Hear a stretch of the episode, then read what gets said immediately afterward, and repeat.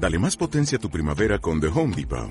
Obtén una potencia similar a la de la gasolina para podar, recortar y soplar con el sistema OnePlus de 18 voltios de Ryobi desde solo 89 dólares. Potencia para podar un tercio de un acre con una carga. Potencia para recortar el césped que dura hasta dos horas. Y fuerza de soplado de 110 millas por hora. Todo con una batería intercambiable. Llévate el sistema inalámbrico OnePlus de 18 voltios de Ryobi. Solo en The Home Depot. Haces más. Logras más. Radio Centro 1030. Calidad en tu vida presenta Los productores. Los artesanos del sonido traspasan el cristal de cabina para debatir ideas de todas esas cosas que caben en un programa de radio. Los productores. Qué gusto saludarle en una emisión más de Los Productores. Hoy es martes 26 de noviembre de 2019 y estamos iniciando un espacio en donde queremos proponerle algunos temas para reflexionar, para proponerle diferentes perspectivas, diferentes puntos de vista y que cada quien vaya normando su criterio. Le acompañamos en la casa, en el auto, en el trabajo, en la calle, en el transporte. Gracias por permitirnos hacerlo. Estamos en Radio Centro 1030, Radio Centro 1030.mx, en la aplicación Radio Centro, en HD2 en 107.3 y en todas las aplicaciones de radio. También estamos en facebook.com diagonal los productores Grupo Radio Centro. Busque los productores Radio Centro, los productores Grupo Radio Centro y ahí nos va a encontrar y, y, va a poder ver nuestra transmisión en vivo a través de Facebook Live. Tenemos dos números telefónicos, dos líneas para que nos llame. Los números son 52 59 23 29 y 52 59 12 66. Eh, anteponga el 55 para que sean los 10 dígitos y con eso ya pueda entrar la llamada sin ningún problema. Eh, los productores tratamos de manejar la multidisciplina, es decir, cada día tratamos de proponer un tema diferente, no necesariamente vamos con la actualidad, sí tenemos un espíritu periodístico, pero no vamos correteando la nota, porque estamos convencidos de la importancia de ir con calma, poco a poco. No podemos hacer un comentario de algo que no conocemos el trasfondo, el origen, la historia, los antecedentes, entonces probablemente estén pasando cosas en lo inmediato y, y ya todos los demás periodistas eh, aborazados se encargan de opinar a la primera y de decir cosas a la primera, nosotros los vamos dejando madurar y vamos trabajando eh, eh, otros temas que nos parece que también son de actualidad y tan importantes o más que, que, la, que la actualidad misma. Eh, porque a veces nos la pasamos discutiendo sobre cuestiones de política y sobre cuestiones de esas raras de partidos y el presupuesto de egresos y no sé cuánta cosa, como si de verdad nosotros tuviéramos el, el, el alcance y la posibilidad de decidir sobre esas cosas, ¿no? Y, y, y nos peleamos y la sociedad se divide defendiendo una postura política y los políticos están en su casa, si bien nos va, si no es que están en otro lado, disfrutando de otras cosas y no están pensando ni en usted ni en nosotros. Eh, entonces hoy vamos a entrarle al tema de la salud. Vamos a hablar de un tema que eh, hasta unos eh, años se ha convertido en algo incluso polémico, porque hay quien está en contra y hay quien está siempre definitivamente a favor del asunto de las vacunas. Y hoy vamos a tocar el tema de las vacunas en todas las edades. No hay un rango de edad que se libre del tema de las vacunas. Eh, probablemente estemos muy acostumbrados a la edad eh, primera, ¿no? A la primera etapa de la vida del hombre, del ser humano, en donde pues sí hay una regla específica para las vacunas, pero toda su vida usted puede ser objeto de, de ser vacunado, digamos, ¿no? Y para eso vamos a platicar esta tarde. Aquí está Araceli Piña conmigo, que además es quien propone, trae el tema, convoca al invitado, se encarga de todas estas cosas. Araceli, buenas tardes. ¿Qué tal? Buenas tardes. Vamos a platicar con el doctor Rodrigo Romero Feregrino. Él es secretario de la Asociación Mexicana de Vacunología. Eh, bueno, pues ya está el tema. Doctor, bienvenido, qué gusto saludarte, buenas tardes. Hola, buenas Gracias. tardes, muchas gracias por la invitación. No, gracias Muchas a ti gracias. por aceptar, por venir, por estar aquí con nosotros. Em, pues vacunas en todas las edades. A ver, ¿cómo, cómo es eso? Eh, eh, y el argumento para... No creo que se necesite defender, pero el argumento en contra de las personas que dicen que las vacunas lo que hacen es provocar enfermedades y ese tipo de cosas. Me gustó mucho primero lo que dijiste. No hay ningún rango de edad Se escape. que se escape, que no nos debamos de vacunar. Todos Todos, nos candidatos. debemos de vacunar y somos candidatos. Ejemplo, ahorita todos los que estamos aquí nos debemos de aplicar la vacuna de influenza. Pero así tenemos muchas más que dependiendo del grupo de edad no las debemos de aplicar. Si estamos enfermos, si no estamos enfermos, si tenemos alguna situación de trabajo especial, si somos adolescentes, somos adultos mayores, todos tenemos unas vacunas que nos tocan, que ahorita vamos a ir hablando una por una. Sí, sí, sí. Y lo que me comentabas de que las vacunas pueden enfermar, pues es un error, es un mito, es una mala concepción, porque realmente es lo contrario. Las vacunas nos las aplicamos para prepararnos, para que nuestro cuerpo se prepare, para que cuando tengamos contacto con esa enfermedad infecciosa, nuestro cuerpo la elimine y entonces no nos enfermamos.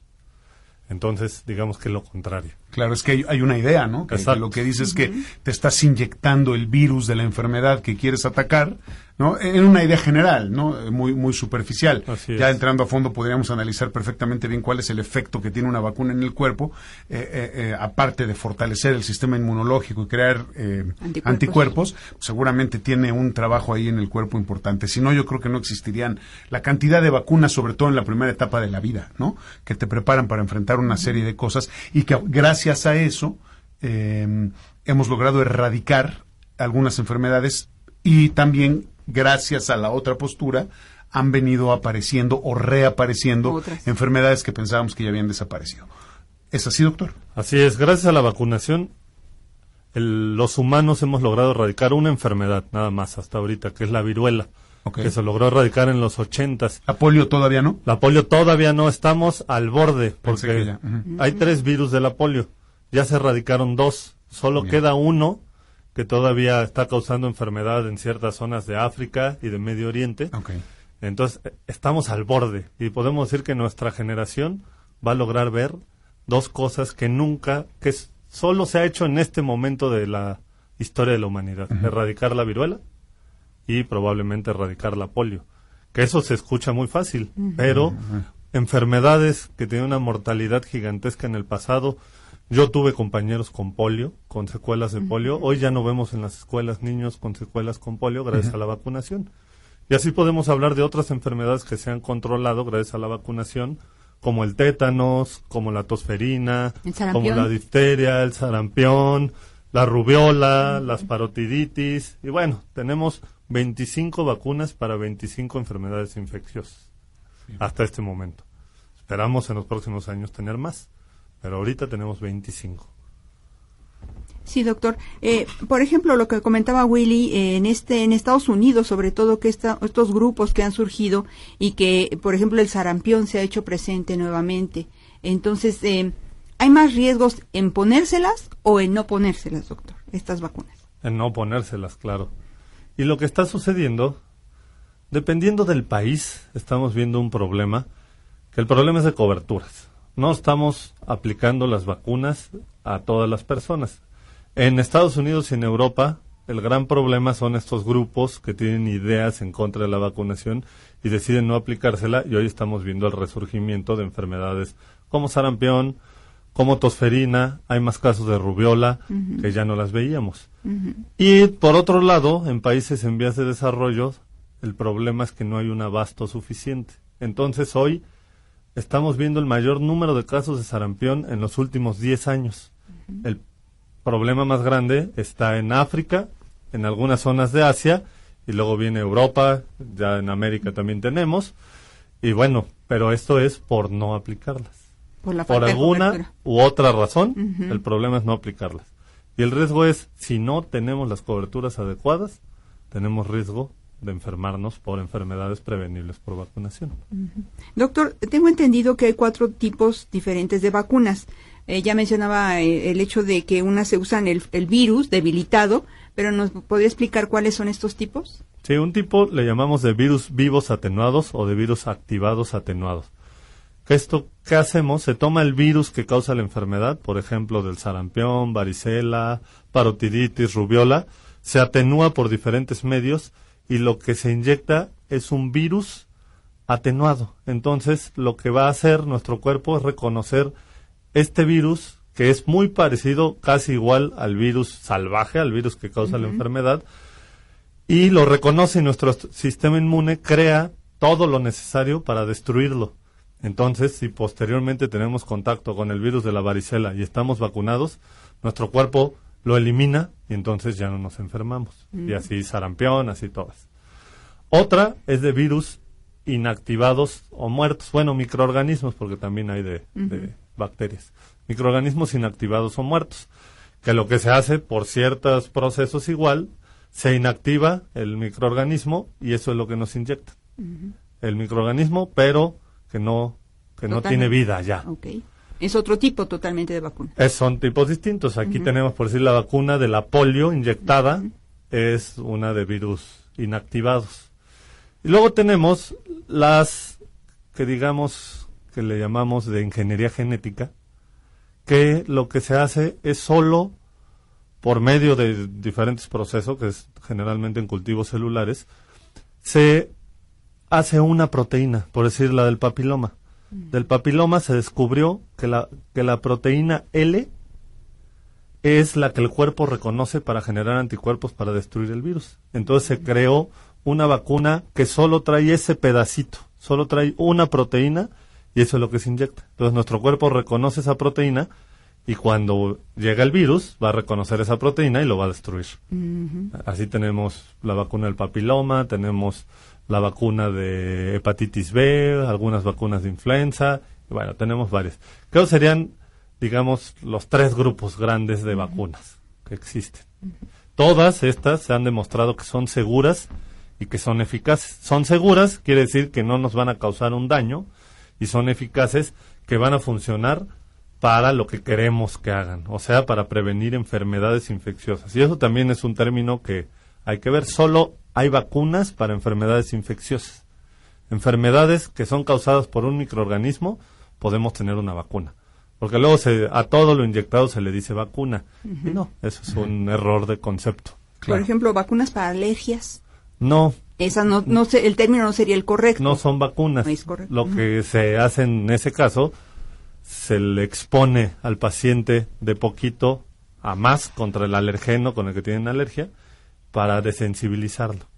Es otro proceso distinto. No son vacunas como tal. Estamos conversando con el doctor Rodrigo Romero Feregrino, secretario de la Asociación Mexicana de Vacunología. Si usted quiere hacer alguna pregunta, nos puede llamar o nos puede escribir a través del Facebook. Estamos en Facebook Live y ya sabe que usted participa ahí con sus comentarios. En un momento nos los irán eh, pasando para, para leerlos.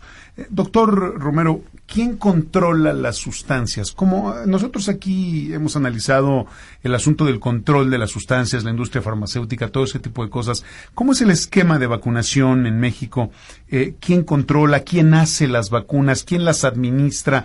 ¿Y por qué en algunos lugares pueden ser gratuitas y en otros lugares cuestan pues Una un fortuna, dineral, ¿no? sí. Si no una fortuna, si cuestan una lana y hay gente que no puede pagarla, eh, no puede pagarlas. ¿Cómo- ¿Qué, qué nos puedes decir de, de ese esquema? de Pues ese vamos a decir que realmente no son gratis. Hay, vamos a dividir las vacunas que están dentro del esquema nacional de vacunación y las que están fuera del esquema nacional de vacunación. El esquema nacional de vacunación lo crea el gobierno para, dependiendo de lo que ellos ven que está causando enfermedad en el país, y si hay vacuna, ellos deciden qué vacunas entran dentro del esquema nacional de vacunación y a qué edades. Ejemplo, la vacuna del papiloma. La vacuna del papiloma está aceptada para su uso por todos los estudios que se ha hecho en niñas y niños, en hombres y mujeres a partir de los nueve años de edad. El gobierno decide meterla al Sistema Nacional de Vacunación, pero solo la va a aplicar a niñas de 11 años de edad, no, escola- no- no escolarizadas o de quinto año de primaria.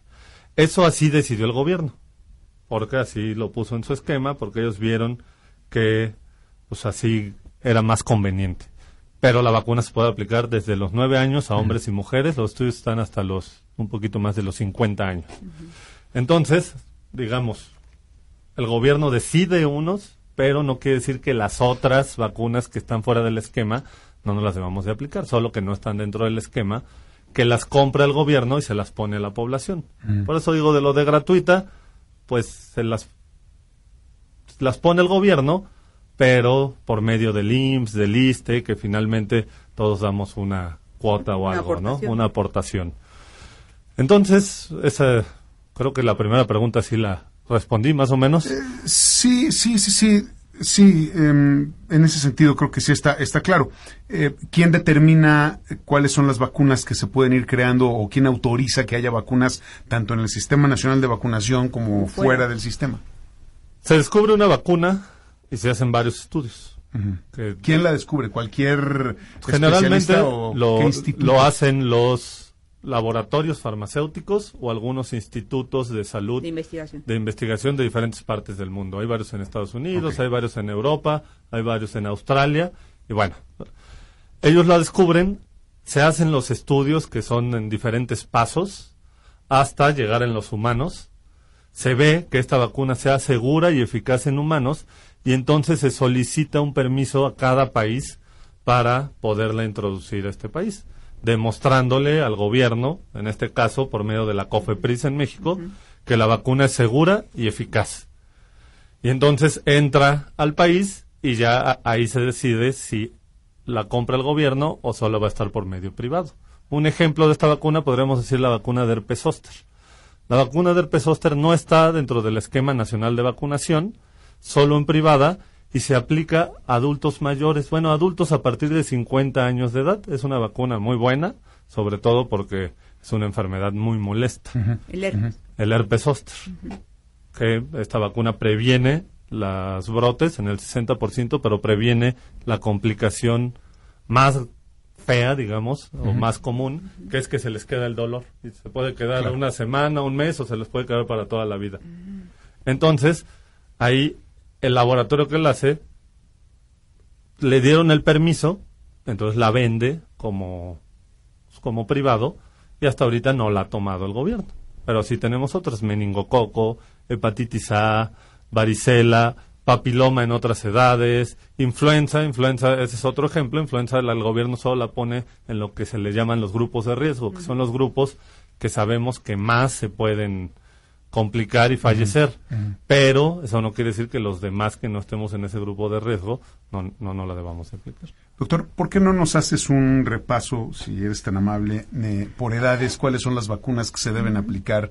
Eh, pienso, pero no lo podría asegurar, que la mayoría de las personas conocen las vacunas básicas, el cuadro primario de vacunas, no sé cómo se clasifican, pero este cuadro, insisto, de las primeras etapas de la vida, ¿no? La triple y todas estas cosas, ¿no? Lo que decíamos hace rato. Eh, y que todos los niños es eh, lo mejor, lo ideal es que se las pongan o que se les apliquen. Pues, eh, pero podríamos hablar desde el principio, es decir, desde que nace una persona hasta que llega a los 100 años, cuáles son las vacunas que podría, debería, que tiene a su disposición. O hasta los 200. o 200, pero ¿para qué quieres vivir 200 años, doctor? Qué horror. Imagínate. Nosotros en la asociación, mientras estemos bien, vivir lo que sea. Claro.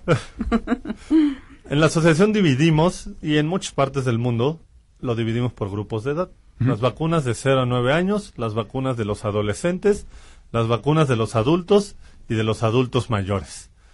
Que digamos que es el los grupos por edades y después se separa las vacunación en la embarazada mm. y la vacunación en situaciones especiales. Esto lo pueden ver, nosotros lo, cada año publicamos un, estos esquemas de vacunación en una página que se llama vacunación.org. Y ahí pueden ver estos esquemas de los que ahorita vamos a hablar. La vacunación es desde el nacimiento. Al nacer nos tienen que vacunar con dos vacunas. La vacuna de BCG, o también llamada la vacuna de la tuberculosis, que previene contra las formas graves de la tuberculosis, la tuberculosis en el cerebro, en las meninges exactamente, y la tuberculosis pulmonar. México es un país que tenemos mucha tuberculosis, entonces es una vacuna muy importante que se debe poner al nacimiento. Y esa enfermedad existe y puede existe aparecer en cualquier momento. Así es. También al nacimiento se debe aplicar la vacuna de hepatitis B. A todos los niños se les debe aplicar en las 24 en las primeras 24 horas de vida. Y esto es para por dos razones. Una, por si la madre estuviera infectada con hepatitis B, al vacunar en las primeras 24 horas de vida se disminuye el riesgo de que el hijo tenga que estar, puede estar infectado. Además se les tiene que dar otro medicamento, pero bueno, por eso se puso la recomendación del gobierno de que la vacuna se debe aplicar en las 24 horas de vida, en las primeras 24 horas de vida. Déjame interrumpirte un poquito antes, doctor. Es una pregunta que te podría hacer al final, pero quiero hacerla de una vez. En tu experiencia, en la historia, en función de todo el proceso de vacunación en México, ¿cuál es el nivel de infalibilidad o cuál es el nivel, el rango de confianza de las vacunas? Es decir, yo me pongo la vacuna del sarampión a la edad que me corresponde y tengo el 100% de seguridad que no me voy a enfermar. Lamentablemente no hay 100% en nada. En ¿Cuánto hay en, Las, vacunas? Depende de la vacuna, pero el ejemplo de sarampión. Las mejores y las peores, cuéntanos. Con una dosis, más o menos hay una seroconversión del 95% de los que se le aplican. A la segunda dosis se llega como al 98%. Le digo, siempre queda un rango. La segunda dosis estás hablando de décadas de distancia. Sí. Porque hay una que te pones cuando eres niño, ¿no? La primera, digamos. Una se aplica al año y la segunda se aplica entre los 4 y 6 años, no décadas. Y luego hay otra, ¿no? Porque yo me acuerdo que hubo una hace como 15 años. O Sarampión, si son dos dosis, no se necesita una tercera dosis, pero como hubo en algunos momentos que hemos tenido desabasto de vacunas, luego se hacen campañas que le llamamos de catch-up para vacunar a las personas que no hayan quedado vacunadas. Que esto es sobre todo para evitar riesgo de que haya grupos que sean susceptibles. Claro, ya está más claro. Entonces, tiene sentido. Luego uno dice, bueno, ¿por qué después? A mí me tocó, por ejemplo, no me acuerdo si eran 35 años o no sé cuántos, pero a los 35 me dijeron, ponte la del sarampión. Pues ya me la puse, no importa, ponte esta, es un refuerzo. Bueno, pues me la pongo. Por decir ahorita que tenemos brote de sarampión. Bueno, en México tenemos muy pocos casos. Digo, más que en cualquier momento. Hasta ahorita hay 20 casos. Pero si me dijera, voy a ir a, Ucrania, que ahorita es uno de los lugares donde hay más sarampión, ¿tienes las dos dosis? Sí. Si me lo aseguras, está bien. Si me dices, ay, no sé, te pongo una. Claro. Para asegurar Perfecto. que no te puedas contagiar y que además no la vayas a traer al país. Pero no todas las vacunas tienen un refuerzo, ¿sí? No todas las vacunas tienen un refuerzo. No, por decir vacunas que solo se ponen una vez, la vacuna de herpes zóster solo se aplica una vez en la vida, la vacuna de meningococo solo se aplica una vez en la vida, la vacuna de influenza se aplica cada año. Cada año. Entonces digamos que depende de cada vacuna. ¿Y, el nivel de confianza es muy parecido en todas? No, hay vacunas, por decir la de BCG, funciona muy bien para ciertos tipos de tuberculosis, como les decía, las más graves, pero para otras no funciona. Mm. Entonces, funciona muy bien en un 80% contra estos tipos de tuberculosis, pero contra las tuberculosis menos graves no funciona. Ya. Entonces, digamos que tenemos esos dos rangos, las que funcionan excelente y las que funcionan bien. Pero por decir tuberculosis, esperamos tener una mejor vacuna en los próximos años, pero esa es la que tenemos. Y al tener mucha tuberculosis, como es en nuestro caso, pues es mejor aplicar eso que no aplicar nada. Bien. Bueno, llevamos dos vacunas. Síguele, doctor. Luego viene uno que le llamamos el esquema primario en los niños, que es a los 2, 4, 6 meses y 18 meses, donde se les aplica difteria, tosferina, tétanos, polio, hemófilos influenza y hepatitis B, otra vez. Otra vez. Que eso viene en la vacuna que se le llama la pentavalente o hexavalente. Y además se les aplica neumococo y la vacuna de rotavirus. Que por decir estas dos vacunas, bueno, las tres han cambiado la historia de la humanidad. El rotavirus, un ejemplo, era la primera causa de diarreas en niños y una causa muy importante de hospitalización y muerte por deshidratación. A partir de la vacuna de rotavirus, esto ha disminuido de una manera impresionante. Entonces, lo recomendable es que a todos los niños les apliquemos la vacuna de rotavirus. Luego vamos al año, que viene la vacuna triple viral, que es sarampión, rubiola, paperas, y bueno, vienen refuerzos de las otras vacunas que estábamos diciendo. Y aquí empezamos, si ven los esquemas de lo que les digo en la página de vacunación.org, nosotros dividimos en la parte de arriba lo que aplica el gobierno y en la parte de abajo lo que se puede poner adicional.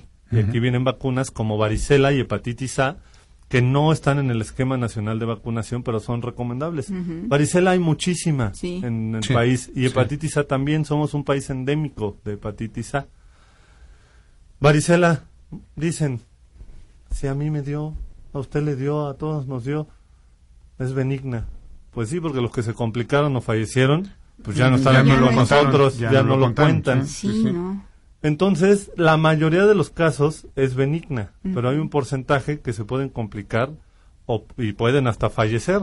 Yo les digo a mis alumnos sobre todo, cuando ven una complicación de varicela como la varicela hemorrágica o una neumonía, se te quitan las ganas de volverla a ver y de decir Claro. que es benigna, porque con una es impresionante. Sí, hay que tratarla con mucho Mucho cuidado respeto, la varicela, sí, ¿no? Me sí. parece que, que no, claro, cuando estás chico, si te da muy jovencito, pues bueno, no tienes idea de qué se trata, pero los adultos, No. que son los que controlan y vigilan, Yo tengo una experiencia. Yo tuve una hermana que me, le llevo 12, casi 15 años. Ella le dio varicela, me la pegó. Yo tenía 18, Willy. Bueno, no te quiero platicar la que lo padecí. Ella se curó en dos días y yo, bueno, tardé como tres semanas o más en recuperarme. Es horrible. Entre más No, grande, no, además la varicela entre más grande nos dé, más riesgo Más tenemos Sí, de no. que Claro. sea más Sí, grave. bueno, yo llevo muchos años Sí, no, varicela bueno, yo- todos los días. Un mira, ejemplo. por aquí. ¿Por qué? si podemos evitar la varicela, ¿para qué los ponemos en riesgo, de que vayan a quedar con Sí. cicatrices? Tú Sí. tienes cicatriz, yo tengo Yo cicatriz. también, sí, Todos en esta mesa tenemos cicatrices por varicela. Solo por eso. Solo por eso. Y luego hepatitis A, que es una enfermedad del hígado, es la hepatitis más común, que se transmite por alimentos contaminados o agua contaminada y que bueno va a causar una, una enfermedad en el hígado. También en caso, en algunos casos puede causar una complicación que se llama la hepatitis fulminante, como su nombre lo dice, pues tiene un nombre muy feo, pues es Es fulminante. clarísimo, ¿no? Claro. Sí. También hay una vacuna, las dos se ponen en dos dosis. La primera a partir del año, o sea, se le puede poner al año, pero si no se la han puesto después, pues es recomendable aplicársela. Y la segunda dosis de varicela se puede poner a los tres meses después de la primera y la de hepatitis A seis meses después, que son las que están fuera del esquema. Bien. Luego tenemos meningococo, que también está fuera del esquema de vacunación. Y bueno, si, si no se me va alguna, creo que... Ah, bueno, a influenza. Influenza. claro. Influenza se pone a partir de los seis meses de edad a todos, no la debemos de aplicar. Bien. Y entonces aquí vamos a ver que cuando pasemos a otros momentos de la vida, vamos a volver a hablar de las mismas vacunas. Te interrumpo un momento, doctor, y, y seguimos ahorita con, con, esa- con esas etapas. Eh, hablando específicamente de la influenza, que luego llama la atención que tiene uno que renovarse cada año. Se renueva, pero porque el virus cambia y uno ya quedó, digamos, vacunado por los virus anteriores que estaban eh, eh, contra los que se estaba haciendo la vacuna, o es una vacuna nueva cada vez porque es un virus nuevo cada vez. Es decir, la vacuna del año pasado ya no sirve para nada de este año. Hay dos razones. Sí. La primera, lo estás diciendo muy bien, los virus cambian. El virus de la influenza tiene la capacidad de cambiar muy fácilmente sí, es que bárbaro. por sí. su forma genética, Ajá, digamos. Sí. Entonces cambia y cada año tenemos virus distintos. Y lo que hace la Organización Mundial de la Salud es que tiene centros centinelas en todo el mundo que están revisando cuáles son los virus que están circulando. Y depende del, del hemisferio norte-sur. En un momento del año le dicen al hemisferio sur, estos van a ser los virus que van a estar circulando. Y al hemisferio norte le dicen, estos son los virus que van a estar circulando en tu temporada. ¿Cómo se detectan, doctor? ¿Cómo se casan? Es decir, ¿esperas a que lleguen los pacientes a los hospitales para enterarte de lo que tienen? ¿O, o ya hay un procedimiento en donde dices, a ver, esta es la temporada y el virus lo podemos encontrar aquí? En y ahí estos- lo buscas. En estos centros centinelas, ellos tienen contacto con centros más pequeños donde llegan los pacientes. Pues, necesariamente tiene que llegar un ser humano Exactamente. infectado. Y entonces se toma la muestra, se mandan a estos centros y se empieza a ver cuántos virus de influenza y qué virus de influenza son los que están Presentándose. los que se están presentando. Esto pasa en todo el mundo, pero vamos a ver que hay centros específicos en cada parte del mundo. ¿Se suman los virus de influenza o tenemos, digamos, siempre hay una escala de, por decir, estoy inventando, 100 virus, ¿no? Hay influenza, hay 100 tipos diferentes, pero, pero no pasa de 100 o, o- o vamos a llegar a 1000 o el, el virus 1 que se conoció hace muchos años ya desapareció y ya mutó a otra cosa. Hay muchos virus, muchísimos virus de influenza, porque además circulan en diferentes mamíferos y Eso. en las aves. Y entonces, de repente, lo que pasó en la influenza 2009, en la H1N1, H1N1, H1N1 2009, era un virus que tenía material genético del cerdo, por eso se le llamó en su momento la gripe, la gripe porcina, ¿no? Sí, sí. aviar y humano. Entonces, los virus, digamos que van tomando capacidad de otros virus, porque estos tienen, el virus de influenza tiene la capacidad de unirse con otro virus y entonces uno de ave puede ganar la capacidad de transmitirse a humano Sí. porque se unió con uno de humano, ¿no? Y por eso están cambiando. Y sabemos que cada año va a haber una epidemia estacional de influenza por un virus que cambió, que tuvo un cambio pequeño. Y por eso tenemos que estar revisando qué virus hay. Aproximadamente cada 30 años hay una epidemia más grave, donde enferman más personas, y la historia nos ha, pues hemos visto que se repite, cada 100 años hay una pandemia, que fue algo parecido a lo que pasó en el 2019. La pandemia más grave 2009, ¿no? 2009. La pandemia más grave que se ha visto en la historia de la humanidad se llamó la influenza española, Sí, cómo no. que fue en 1918. Ha sido la pandemia más devastadora de todos los tiempos de la humanidad. Lo que se calcula, como además estaba acabando la Primera Guerra Mundial, en muchos lugares había revoluciones y demás, se calcula que la mortalidad fue entre de 50 y 100 millones de personas. No, bueno. Entonces, pues hoy tenemos vacunas, que en ese tiempo no había. Así, Hace 100 años no teníamos una vacuna de influenza. Entonces, pues hay que aplicárnosla. Bien. Perdón, te interrumpí, estábamos con las, con las edades y dijiste que termina este primer esquema básico y repetimos. ¿Cómo a es los, eso? A los nueve años de edad. A los nueve. Ajá. Luego, en la adolescencia vamos a tener ya vacunas que necesitan refuerzos, como va a ser la vacuna de la difteria, tosferina y tétanos, o también llamada DPT, que se recomienda para todos aplicárnosla cada 10 años. Tuvimos un esquema primario en los primeros años de vida y después cada 10 años porque la protección, sobre todo contra tétanos y tosferina, disminuye.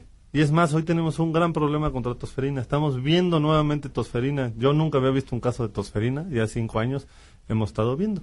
Y los casos los estamos viendo en adolescentes y adultos jóvenes y en menores de un año más o menos, en el año. Y esto es porque no nos estamos poniendo la, El refuerzo. el refuerzo. Entonces, los adolescentes y adultos jóvenes son los que tienen hijos. Sí. Y los niños, pues ya ven que todos les damos besos. Exacto. Entonces, Se contagian. si un adolescente o adulto joven está tiene tosferina, pues se lo pasa el niño. Generalmente el adulto pues no se va a morir de tosferina, tiene una tos horrible. Ahorita les voy a contar de un caso que este sí casi se muere de tosferina. Sí. Este, pero se lo pasan a los niños. Y hoy estamos viendo muertes por tosferina otra vez que ya no veíamos. Que ya no había. sí. Pero eso es porque no nos estamos vacunando los adultos y los adolescentes, no estamos revacunándonos.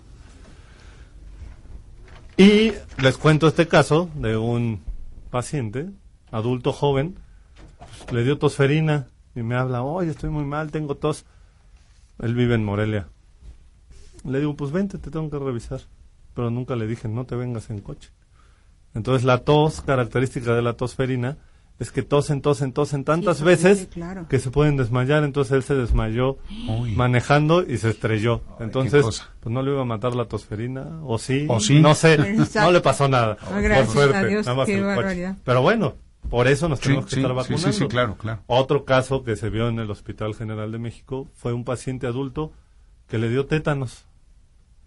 Tenía sus vacunas de niño, pero no se puso Refuerzo. el refuerzo.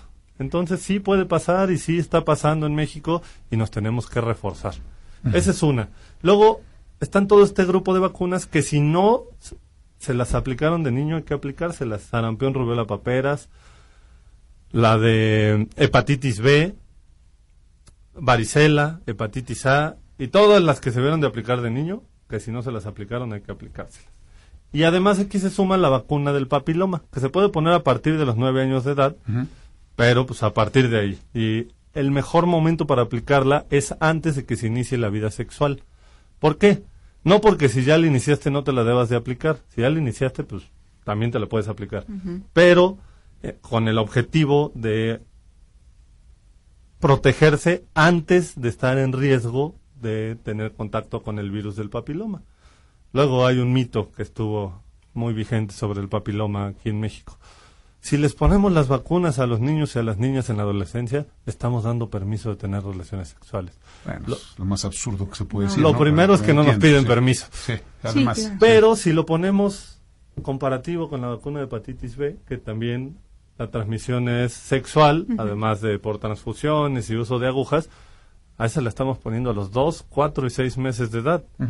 Y pues ¿Permiso de qué les estás dando? no? Exactamente, al contrario, los estamos protegiendo para, en este caso, tanto hepatitis B como papiloma lo estamos protegiendo contra el cáncer.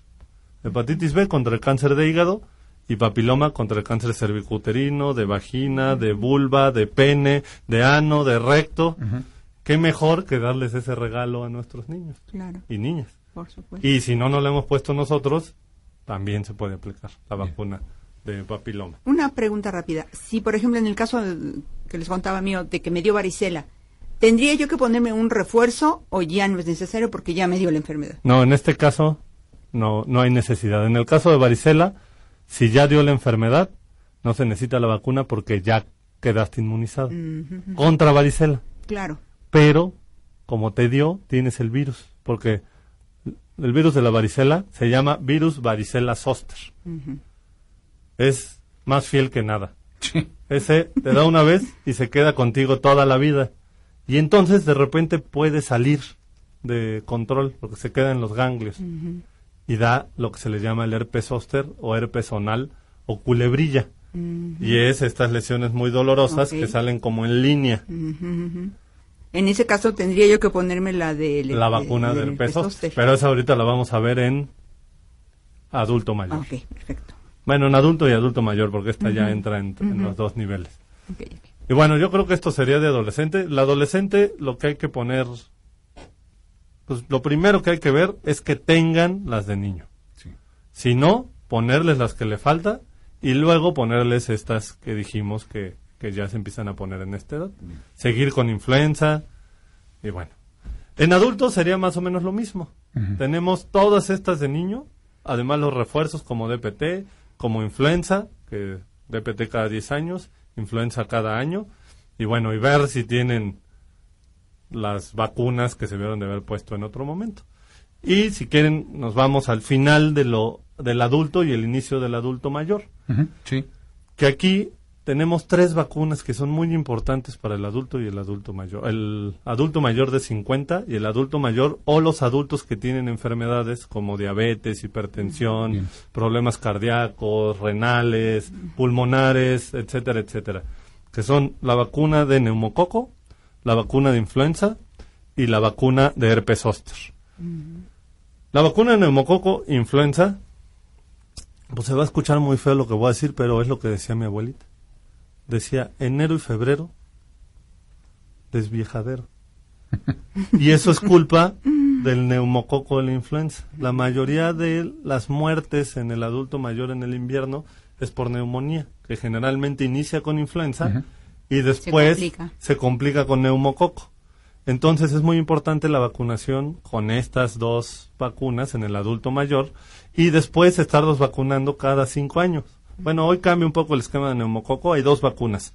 Una que se llama conjugada, que lo que se hizo es se tomaron las proteínas del neumococo, que es una bacteria, y se le junta con otra proteína que se llama carreador, y eso hace que tengamos una mejor respuesta inmune. Entonces, primero se pone esa, que es la misma que se le pone a los niños, y después al año se le pone otra que se llama polisacárido, y la respuesta es mejor y la protección es mejor.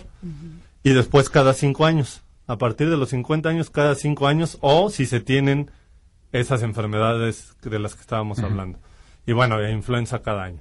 Y la vacuna de herpes zóster, que era la que estábamos hablando, a todos los que nos dio Varicela. nos puede dar herpes zóster. ¿Ya viste, Willy? En cualquier momento de la vida. Sí, sí, sí, sí, de acuerdo, de acuerdo. en cualquier momento de la vida. Pero el riesgo aumenta entre más viejos somos, más riesgo hay, porque así como envejece la piel, como envejece el pelo, como envejece todo, también envejece el sistema inmune, Claro. que se le llama inmunosenescencia. Y al envejecer el sistema inmune se pueden salir de control estos virus que Claro. están controlados en los Claro. ganglios y salen estas lesiones.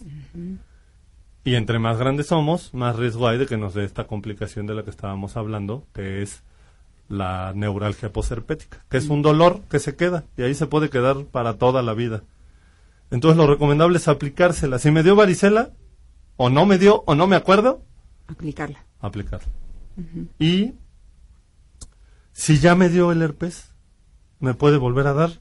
Entonces, también lo También. recomendable es aplicársela. Conclusión, arriba de 50 hay que aplicarlo. Perfecto. Bien. ¿Es una sola dosis esa? Es o? una sola dosis. Ok. Eh, estás hablando de enfermedades como la varicela que si te da no te vuelve a dar, digamos, ¿no? O ya quedas de alguna manera fortalecido, inmune. No te da varicela, Sí, varicela. dar varicela. Sí, eso, eso- eso está clarísimo. ¿Qué pasa con la hepatitis? Se dice lo mismo de la hepatitis, hay tres tipos diferentes, bueno, creo que hay más, ¿no? Pero los tres más importantes, ABC, eh, se dice mucho, y aquí quisiéramos saberlo, ya te dio hepatitis, no puedes donar, pero ya no te vuelve a dar. O quedas tocado para toda la vida. Tenemos ¿Qué el abecedario de las hepatitis. Sí, son que quién va. sabe cuántos- A, B, C, D y E, que son las más comunes. Luego Sí. hay otra que es la G, la TT y bueno, pero esas no son comunes. La A y la E son las más comunes, porque son las que se transmiten por alimentos, por alimentos contaminados, por agua contaminada. Es lo más común. Y es la que conocemos, que les da, se ponen amarillos, les dicen, quédate en tu casa varios días hasta que ya no está... Come está- muchos dulces y come ya. muchos dulces Ajá. y ya.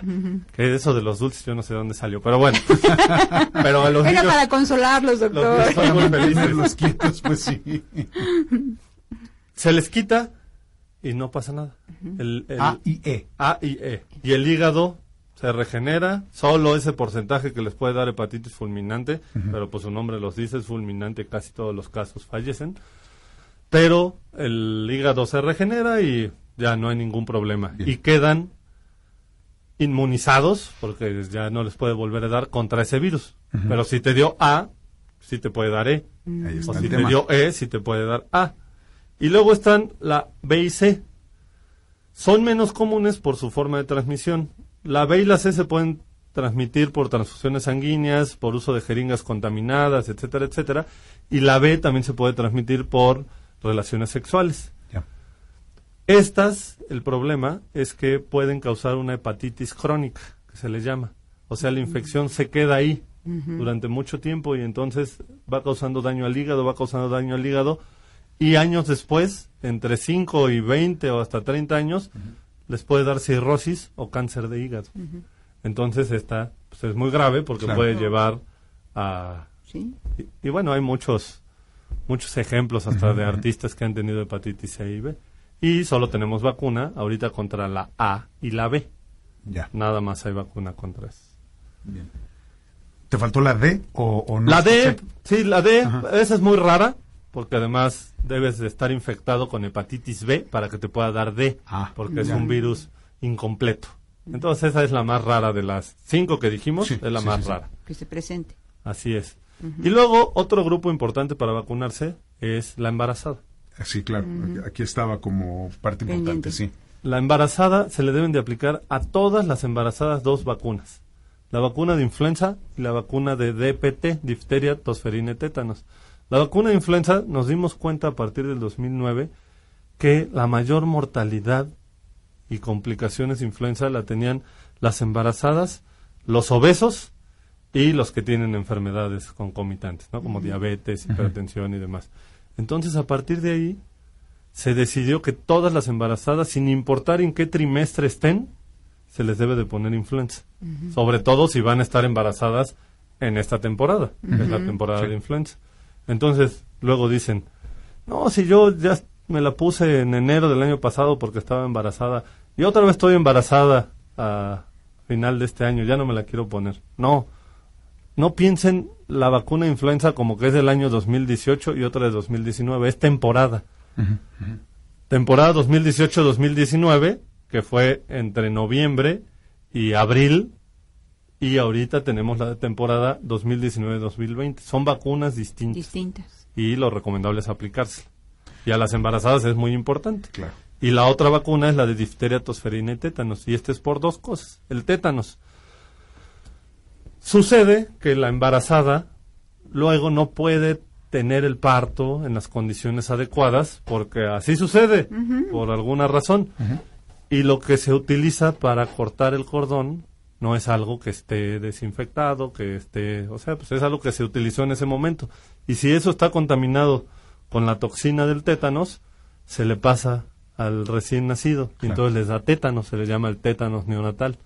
Si vacunamos a la mamá, vacunamos al niño. le pasa anticuerpos y entonces si llegara a suceder eso, no le va a dar porque ya tiene los anticuerpos. Claro. Y la otra es la tosferina que estábamos diciendo. Si vacunamos a la mamá, la mamá está protegida, le pasa anticuerpos al bebé que le van a durar seis meses y además a la mamá no le puede dar tosferina y que va a estar en contacto con el niño, no se la va a pasar. Y lo mejor no es solo vacunar a la mamá, sino a la mamá y a todo el que vaya a tener contacto cercano con el bebé, el papá, los abuelos, la nana, quien vaya a tener contacto cercano. Es más, es tan importante ahora esto que muchos abuelitos nos van a ver porque dicen, voy a ir a ver a mi nieto que vive en Estados Unidos, pero mi hija me dijo que si no me la pongo no me dejan verlo. Claro. Lo deberíamos hacer aquí también en Claro, sí. Así nosotros Protegemos estamos protegiendo. la... Exacto. Doctor, tocaste el tema. Estamos platicando con el doctor Rodrigo Romero Feregrino, secretario de la Asociación Mexicana de Vacunología. Tocaste el tema del cordón umbilical y ahora se usa mucho el tema de reservar algunas células madre para ese tipo de cosas, para cuestiones inmunológicas, para cuestiones de defensas y ese tipo de situaciones. ¿Cómo lo ven ustedes desde la vacunología? ¿Qué función Pues, tiene? ¿Es efectivo? ¿Está de moda? Está en estudios. Ya. Está en estudios y yo creo que vamos a dejarlo que el tiempo nos diga en qué va a funcionar y en qué no. Ok. Porque Hoy, ¿qué sabemos? pues hoy sabemos que funciona para algunas enfermedades, pero pero no para todas y en el campo real de la vacunología pues todavía no tenemos ningún uso real. Bien. El campo ahorita de la vacunología son este tipo de vacunas que hemos estado hablando y han llegado nuevas, por decir la vacuna del dengue. Sí. Tenemos una vacuna ahorita del dengue que solo se le aplica a personas que ya les dio dengue, que se demuestre que ya les dio dengue. Que en México tenemos muchas, porque No, el bueno. 70% del país es tiene dengue. Claro. Digo, Sí, nos vamos a Cuernavaca aquí y hay dengue. Y bueno, y las que vienen, porque vienen vacunas para VIH, vacunas Era para la otra pregunta, tuberculosis, sí. Vienen much- la vacuna del ébola que ahorita estábamos hablando. Sí.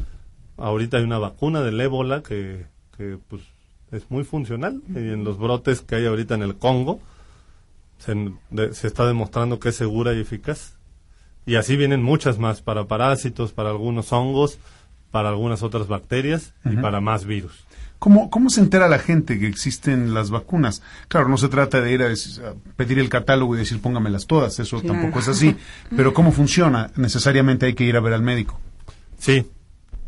Pues yo creo que ahorita en el momento de la informática y de la, la información tan fácil que podemos ver, también hay que buscar.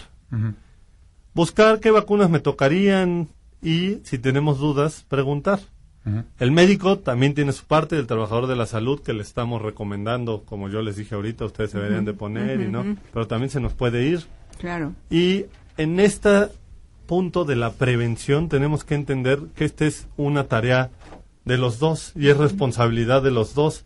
Tanto es responsabilidad mía estarles recordando como es responsabilidad de nosotros ver qué más nos podemos aplicar para Cuidarnos. para cuidarnos, porque finalmente si nosotros no cuidamos nuestra salud, por más que yo les dé y les diga, pues no, no se va a poder. Entonces es corresponsabilidad. sobre todo pensando, doctor, en las que no están en el, en el esquema eh, nacional de vacunación, aún en los adultos, porque ahí, eh, por ejemplo, esta que nos está usted recomendando, quiero pensar que no está dentro del esquema, ¿o no, está? no, no está. Entonces ahí es donde nosotros tendríamos que investigar dónde aplicarla, quién la aplicaría o, o a, o a qué médico le preguntaríamos que no fuera del sector salud. Yo les recomiendo ahorita que se metan a la página de vacunación.org. Ahí tenemos esos esquemas y además tenemos micrositios de cada vacuna. Entonces ahí viene toda la información de la enfermedad y de la vacuna de una manera sencilla y práctica. Y si tienen dudas, además tenemos un sistema que se llama Robadoc, donde le pueden preguntar a un médico y el médico les responde cualquier duda. Ah, qué bien. Entonces, En este sitio. En ese sitio Vacan- vacunación punto- vacunación punto punto org. org, con el objetivo este que estamos hablando, enterarnos, resolver dudas y vacunarnos, porque también luego los chismes, los mitos y la información errónea que está circulando también luego hace que no nos protejamos. Claro. Sí. Hay, hay un tema muy común y, y ahorita les pido que pasemos a los comentarios del público porque están haciendo preguntas y, y- y creo que conviene que les respondamos en la medida de lo posible. Eh, pero hay, hay un lugar común y es eh, eh, que la gente no se quiere vacunar porque se supone que te estás protegiendo contra una enfermedad, pero te vacunas y te reacciona. Y es casi como si estuvieras enfermo, ¿no? Eh, eh, es decir, hay gente que lo ve así y, no los puedes obligar y que de verdad se ponen mal y les da temperatura y les reacciona y se ponen horribles. Cuando yo me puse el refuerzo del sarampión, estaba a punto de hacer un viaje a Europa. Se me hizo una bola aquí en, en la parte de la, de abajo de la lengua ahí sentía una bola horrible, dije, pues no voy a viajar, no voy a poder, me siento muy mal, ¿para qué me vacuné? Pero dije, bueno, pues ya me vacuné, a ver hasta dónde llega. Pero de verdad, una cosa muy incómoda, muy molesta, y hay mucha gente que te argumenta y te dice, Sí, yo, me la- yo me puse una vez la de la influenza, por ejemplo, un queridísimo amigo nuestro, se puso la de la influenza una vez, le pegó durísimo y dijo, no me la vuelvo a poner. Y no hay poder humano que lo convenza de que se la tiene que poner. Eh, ¿Qué le dices a, a ese tipo de personas, eh, eh, doctor? ¿Qué, qué- les qué les digo? puedes decir? Primero, Pues es que Siempre va a haber un quiere- porcentaje es que te tenga reacción, Se ¿verdad, siente horrible, Sí, la verdad, claro, pues es una sí. enfermedad y, bueno, te sientes enfermo. Todo lo que entra a nuestro organismo puede causar una reacción. Desde un Pero ¿por qué no cacahuate. panza? No, no, no. Ya sé, ya sé, doctor. No, es- Esa es la peor reacción de todas. No esa reacción. No, también, No, doctor, pues, es precisamente la esa. verdad, también esa. Desde un cacahuate. Sí, tenemos sí, claro, que es claro. alérgica a los Sí, cacahuates. se mueren por eso, se Sí, mueren, por sí, eso. Ay, me acerqué mucho. No te preocupes, doctor, aquí, aquí te, te, te van regulando eso. Desde, desde un cacahuate, los mariscos, Sí, ciertos no. medicamentos y Sí, miles claro. de cosas. Es más, contacto con ciertas cosas. Sí, Hay gente que tiene contacto. no. Entonces, lo primero es que, pues es el riesgo de la vida. Con todo lo que tenemos contacto nos puede causar reacción. Hay un porcentaje de las vacunas que puede llegar a causar una reacción grave, pero un porcentaje muy bajo. Generalmente depende de la vacuna, pero estamos hablando de uno en un millón y demás graves.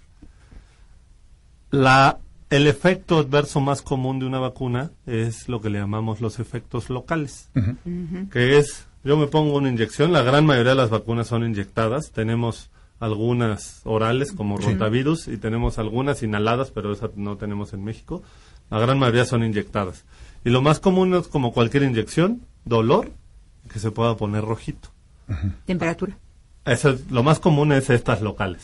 El dolor y ahí el, un poco Y ya, molestia, eso sí. es en la mayoría de los casos y se les quita y yo les digo, se van a acordar un ratito de mí porque les va a doler un poquito el brazo como cuando te pega un amigo y ya. Las siguientes son lo que llamamos las reacciones sistémicas, que son más raras, que van a causar una reacción sistémica, como su nombre lo dice, y de ahí tenemos fiebre o malestar general.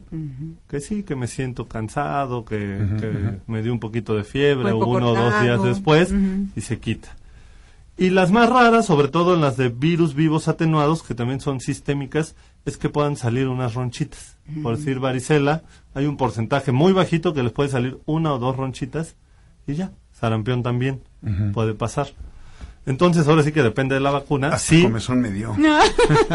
pero en la mayoría de los casos, primero no sucede. Y la otra, aunque sucediera y tú tenga esa pequeña molestia como te pasó, es mejor y es más seguro que la enfermedad. A que te dé la enfermedad. Mucho más Pues seguro. sí. ¿Qué pasa si dejas de ponerte las vacunas, doctor? Eh, eh, si rompes el, el- el cuadro, si, si esta que tienes que reforzar cada 10 años dices, sabes que ya. O que no, ya no ni- me va a dar. que ni te acuerdas si te la pusiste. Que no te acuerdes. Claro. Que no te acuerdes. Pues qué pasa lo que estamos viendo que está pasando, que están resurgiendo enfermedades que ya no veíamos. Y luego Entrar en contacto con alguien que tiene esa enfermedad. y algo más cercano a nosotros. Yo tengo a mis papás, mi novia, mis amigos, mis sobrinos y demás. No me vacuno contra influenza. Pero yo soy médico y ando ahí pues, con los pacientes Sí, y demás. Me puedo enfermar y entonces se las llevo a mis papás. Entonces también vacunarnos corta ese proceso epidemiológico. Yo me vacuno, vengo aquí con ustedes y entonces no traigo la, el virus de influenza. Es un ejemplo, ¿no? Pero podemos ir papiloma. Yo me vacuno como hombre. Dicen, ay, el hombre, pues no le da. Luego dicen, es el transmisor. Pero yo les digo que es como el huevo y la gallina. Alguien lo tuvo que tener primero. No hay que Claro. echarnos culpas mejor. Sí, Por supuesto. Este- Así es. Me vacuno yo contra papiloma. Entonces a mi pareja o a mis parejas o como lo quieran ver, Las está protegiendo. yo también las estoy protegiendo Claro. porque no les voy a transmitir el virus del papiloma. Y si mi pareja se vacunó, pues me está protegiendo a mí. Entonces, no solo es una protección individual, es una protección individual colectiva Sí, claro. y social, Claro. porque la ley ya cambió hace algunos años, las vacunas se consideran de seguridad nacional. Porque un brote, como pasó de influenza, puede traer problemas. No, al altera país. todo. Altera es. todo. Doctor, nos queda escaso un minuto. Te pido, en la medida de lo posible, respuestas telegráficas. Bueno, Juana Feregrino te manda saludos. Ah. Saludos al doctor Romero. Muchos saludos. Adrián Morán pregunta, ¿qué pasa cuando ya nos dio rubiola? Ya Así no les puede volver a dar. Ya no les puede volver a dar. Olvídate, mi querido Adrián, ya no te pasa nada. Flor Gómez dice, excelente programa el de hoy. Mi hijo de 17 años no se ha enfermado de varicela. ¿Debo vacunarlo a esta edad? Sí, con dos dosis, con una diferencia de un mes en el caso del adolescente y del adulto. Se ponen dos dosis con una diferencia de un mes. Ahí está, excelente, aten- atendida señora Flor. Y por último un comentario de Luis Carrillo Luca que dice, de pequeño mi hijo tenía tres años, era muy enfermizo, tenía varias alergias, un médico alergólogo pediatra se supone que le hizo una especie de suero que le daba cuatro mililitros cada seis horas, día y noche, y con eso en cosa de seis meses salió adelante, dejó de enfermarse, se supone que eran vacunas tomadas. Excelente dar a conocer la información sobre el esquema básico de vacunación, ya que hay gente mal informada que piensa que no son necesarias esas vacunas. Le estoy muy agradecido a ese médico que, que ayudó a fortalecer a su hijo. Perfecto. El doctor Rodrigo Romero Feregrino, nuevamente para tener más información, vacunación.org. Vacunación.org o nuestro Facebook, que es Asociación Mexicana de Vacunología, o el Twitter e Instagram, que es Vacunología. En cualquiera de esos lados, si tienen dudas, ahí estamos subiendo información y sobre todo no se queden con esa mala información o dudas que pueda haber. Mejor pregúntenos, nosotros nos dedicamos a eso Claro. y estamos checando diario todo lo nuevo y qué falta en México, qué hay nuevo.